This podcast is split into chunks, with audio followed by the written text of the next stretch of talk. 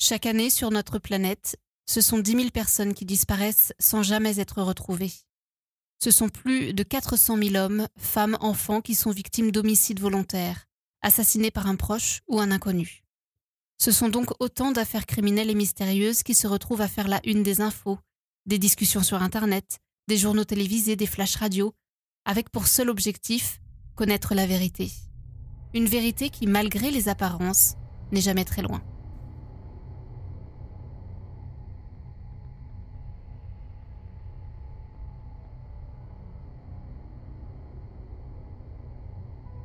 Le vendredi 28 mars 2014 au petit matin, le corps dénudé d'une jeune femme est découvert par un passant dans le parc Kurilpa, près du pont William Joly à Brisbane, en Australie.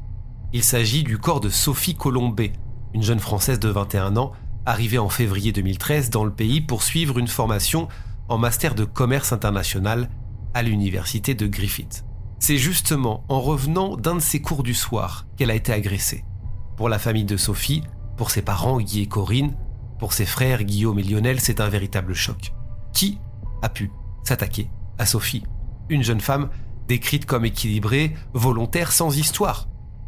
C'est à cette question que la police de Queensland va devoir répondre. D'autant plus qu'il s'agit à ce moment-là du quatrième meurtre d'étudiants étrangers dans la ville en seulement quelques mois. Ces meurtres sont-ils liés ou s'agit-il d'un acte isolé? Nous sommes donc en Australie, au mois de mars 2014. L'Australie qui est peut-être un pays dans lequel vous êtes déjà allé, peut-être un pays dans lequel vous avez déjà étudié, qui attire donc les étudiants du monde entier, puisque selon les chiffres du moment, environ 440 000 étudiants étrangers poursuivent leurs études dans ce pays qui compte euh, des universités très réputées.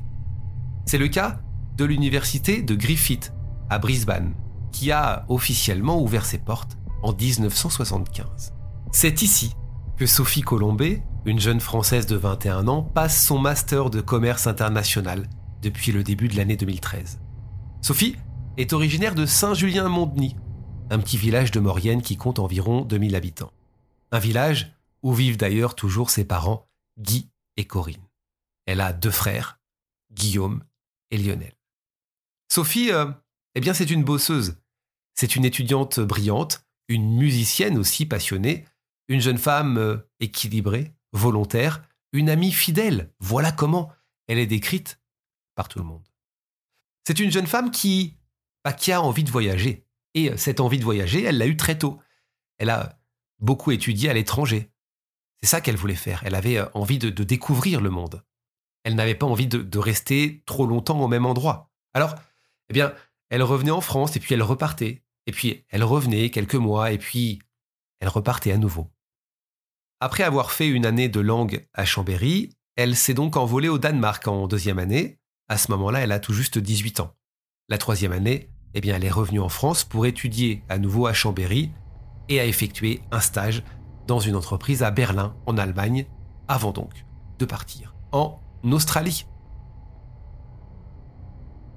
Et elle devait revenir en juin pour passer l'été en famille, avant peut-être de repartir autre part. C'est en tout cas ce qu'il aurait dû se passer. Sophie est arrivée à Brisbane au début de l'année 2013, mais selon les informations que j'ai pu trouver, elle n'était pas seule. Elle était accompagnée par Boris, son petit ami, un petit ami qui va malheureusement devoir euh, partir, va devoir quitter l'Australie en février 2014, soit un mois avant le drame. En fait, euh, son visa euh, n'était plus valide.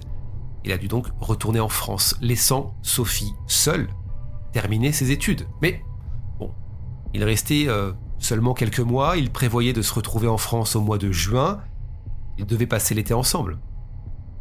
Mais c'est vrai que ça a été un moment compliqué, le départ de Boris pour Sophie. Elle se retrouve toute seule, comme ça, du jour au lendemain, à Brisbane, dans cette, dans cette grande ville. Ils avaient l'habitude de faire des choses ensemble, Là, elle va devoir euh, terminer euh, les mois qui lui restent euh, toute seule. Ça a été compliqué. Ça a été compliqué, mais bah, ça se passait plutôt bien quand même pour elle. C'est vrai que Brisbane, c'est une ville qu'elle adore. Elle avait des amis à Brisbane. Elle prenait régulièrement des nouvelles de sa famille. Je crois qu'avec ses parents, il s'appelait une fois par semaine. Il se faisait une visio. Elle leur envoyait régulièrement des petits mots, des cartes postales de koala, des photos de Brisbane la nuit. des paysages australiens. Elle a même envoyé une horloge en forme de carte d'Australie pour les 50 ans de Corinne, sa maman. Bref, vous le voyez, elle prend régulièrement des nouvelles et partage sa vie australienne. D'ailleurs, son rythme de vie à Brisbane est le suivant. La journée, soit elle était en stage, soit elle donnait des cours de français pour euh, financer ses études. Et le soir, donc, elle suivait les cours. Et quand euh, elle n'était pas en cours, quand elle ne travaillait pas, souvent le, week-end, eh bien, euh, elle passait son temps à regarder des films, notamment depuis le départ de, de Boris, sur son ordinateur portable, dans l'appartement du centre-ville, où elle avait pris une chambre, en colocation. Avec un nouveau colocataire d'ailleurs. C'est donc le jeudi 27 mars 2014 que tout va basculer. Ce soir-là, il pleut beaucoup à Brisbane. Sophie rentre donc chez elle après euh, un cours du soir au campus Nathan de l'université Griffith, qui était programmé, comme tous les jeudis, entre 18h et 21h. Elle porte ce soir-là un parapluie et un sac sur l'épaule. On le sait parce qu'il y a une caméra de vidéosurveillance qui va la filmer un peu plus tard. Elle prend un bus assez tard au départ euh, de l'université, aux alentours de 21h30. En fait, elle est restée un peu après le, cours. Son bus la dépose dans le sud de Brisbane, près du centre culturel. Le tout, vous le voyez, est enregistré par une caméra de vidéosurveillance. On voit Sophie descendre du bus, agitant la main pour saluer un ami.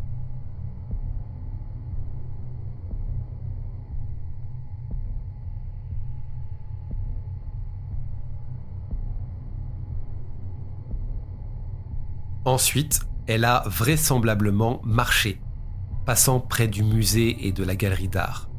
À ce moment-là, elle est à moins d'un kilomètre de son appartement.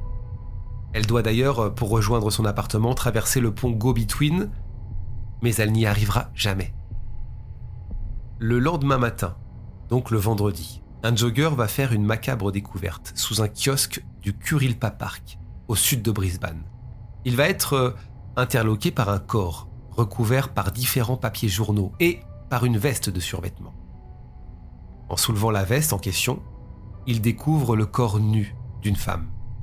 Il prend immédiatement son pouls, mais c'est trop tard, cette femme est morte. La police se rend rapidement sur place, mais n'arrive pas au tout départ à identifier le corps. En fait, il n'y a aucune affaire personnelle, il n'y a pas de papiers d'identité qui sont retrouvés près du corps. La seule chose que la police de Queensland a en sa possession, c'est cette veste de survêtement et deux bijoux que porte la victime.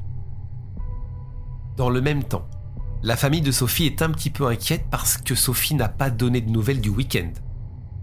Le week-end est passé, et je vous rappelle que le corps de Sophie est retrouvé le vendredi matin, on ne sait toujours pas qui est ce corps retrouvé.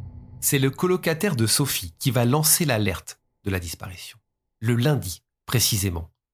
Vous allez me poser la question pourquoi trois jours plus tard? Bah Parce que, je vous l'ai dit un petit peu plus tôt, ce colocataire ne connaissait pas vraiment Sophie. Il était nouveau, il ne connaissait pas ses habitudes de vie. Peut-être qu'elle était partie euh, voir sa famille durant le week-end, il ne savait rien d'elle.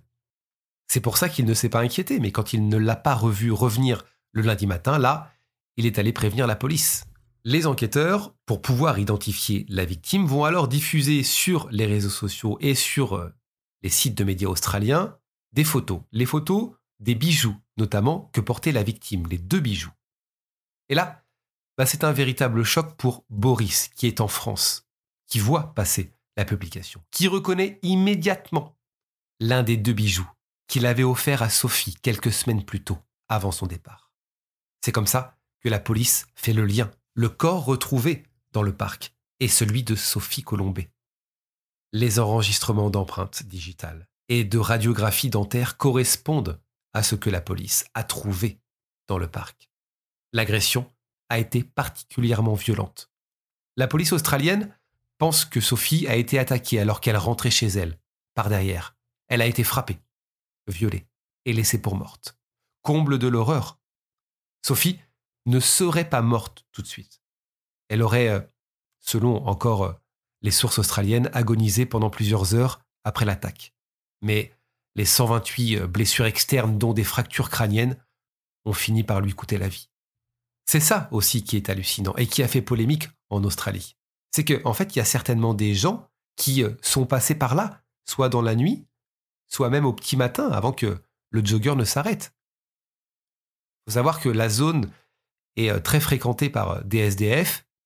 Peut-être que les personnes qui sont passées par là ont pensé qu'il s'agissait simplement d'un SDF qui dormait puisque le corps était recouvert de journaux. Des plongeurs fouillent le fleuve près du parc pour tenter de retrouver l'arme du crime, parce qu'on n'a pas autre chose, et aussi tenter de retrouver les affaires de Sophie. En Australie, et particulièrement à Brisbane, la mort de Sophie, la mort de cette étudiante, est donc un véritable choc. Et sème aussi la panique au sein de l'université. Parce que, à ce moment-là, Sophie, c'est la quatrième étudiante étrangère à être assassinée en l'espace de quelques mois. Il y a eu une Singapourienne âgée de 27 ans qui a été mortellement poignardée dans une chambre d'hôtel.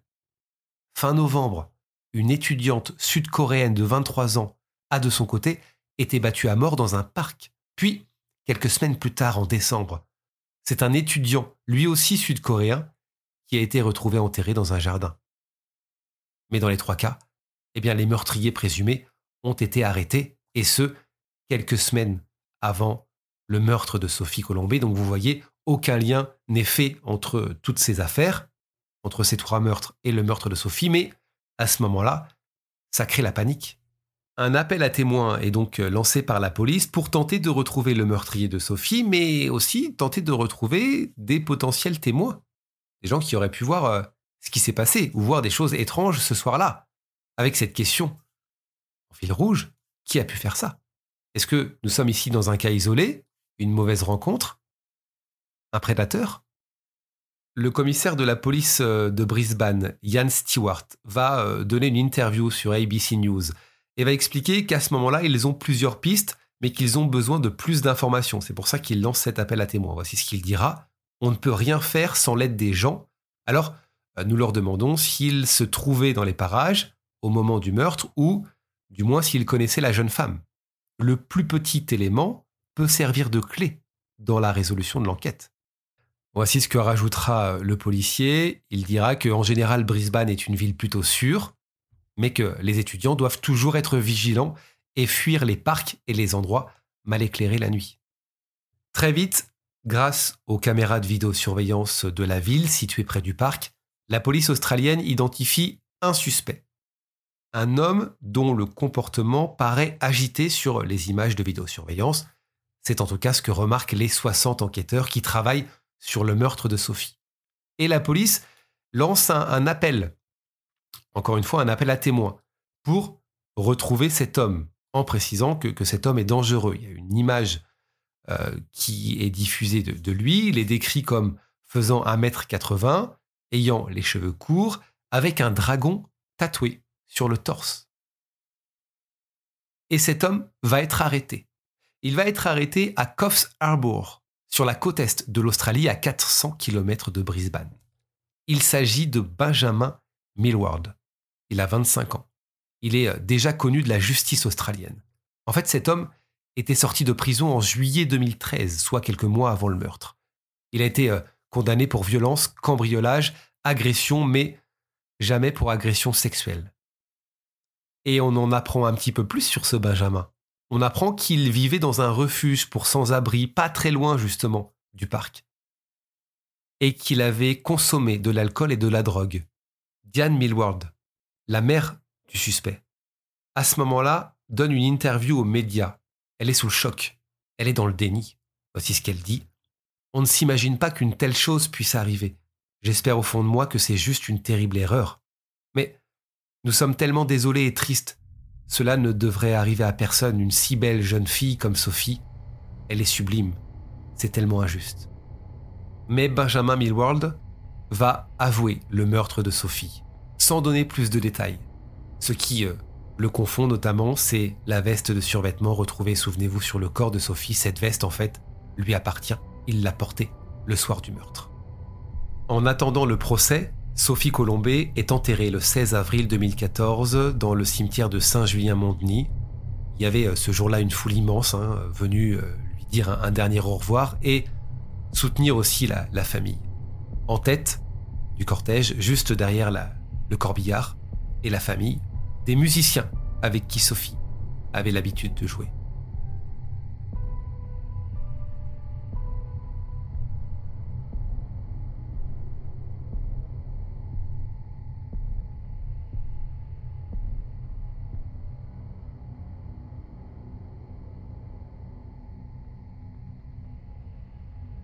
De leur côté, les Australiens rendent hommage à Sophie et lui demandent pardon. Le Brisbane Times, par exemple, titra ceci en première page. Si seulement Sophie avait su à quel point sa ville l'avait adoptée et l'a portée dans son cœur, et combien les gens auraient voulu la protéger du danger.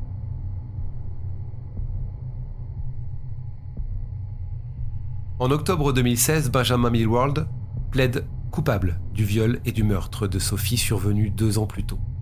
La famille de Sophie a fait le déplacement évidemment pour entendre le verdict. Voici ce que dira la juge, Anne Lyons. Vous avez attaqué une femme sans défense. Vous ne lui avez témoigné aucun respect. Vous l'avez traitée de manière déplorable et vous l'avez laissée. Vous l'avez abandonnée. Vous avez abandonné une femme grièvement blessée. Vos agissements défient l'entendement. De son côté, l'avocat de Benjamin Millward va essayer de mettre en avant la situation de l'époque. Il vivait dans, un refuge pour sans-abri, il était sous l'emprise d'alcool, de produits stupéfiants. Mais ça ne marche pas. Ça n'émeut pas la juge. Voici ce qu'elle déclare. Elle explique que rien n'excuse les actions de Benjamin Millward, qu'il a lâchement mis fin au jour d'une femme qui, je cite, avait la vie devant elle. Pour donner des précisions sur la peine de prison de Benjamin Millward, il a été condamné à la prison à vie, assorti d'une période de sûreté de 25 ans. Il a également été condamné à 15 ans de réclusion pour viol, avec confusion des deux peines. Son ADN avait en fait été retrouvé sous les ongles de Sophie. L'instruction a également révélé que Benjamin Millward avait pris de la méthamphétamine, une drogue de synthèse, et consommé de l'alcool le jour de l'agression.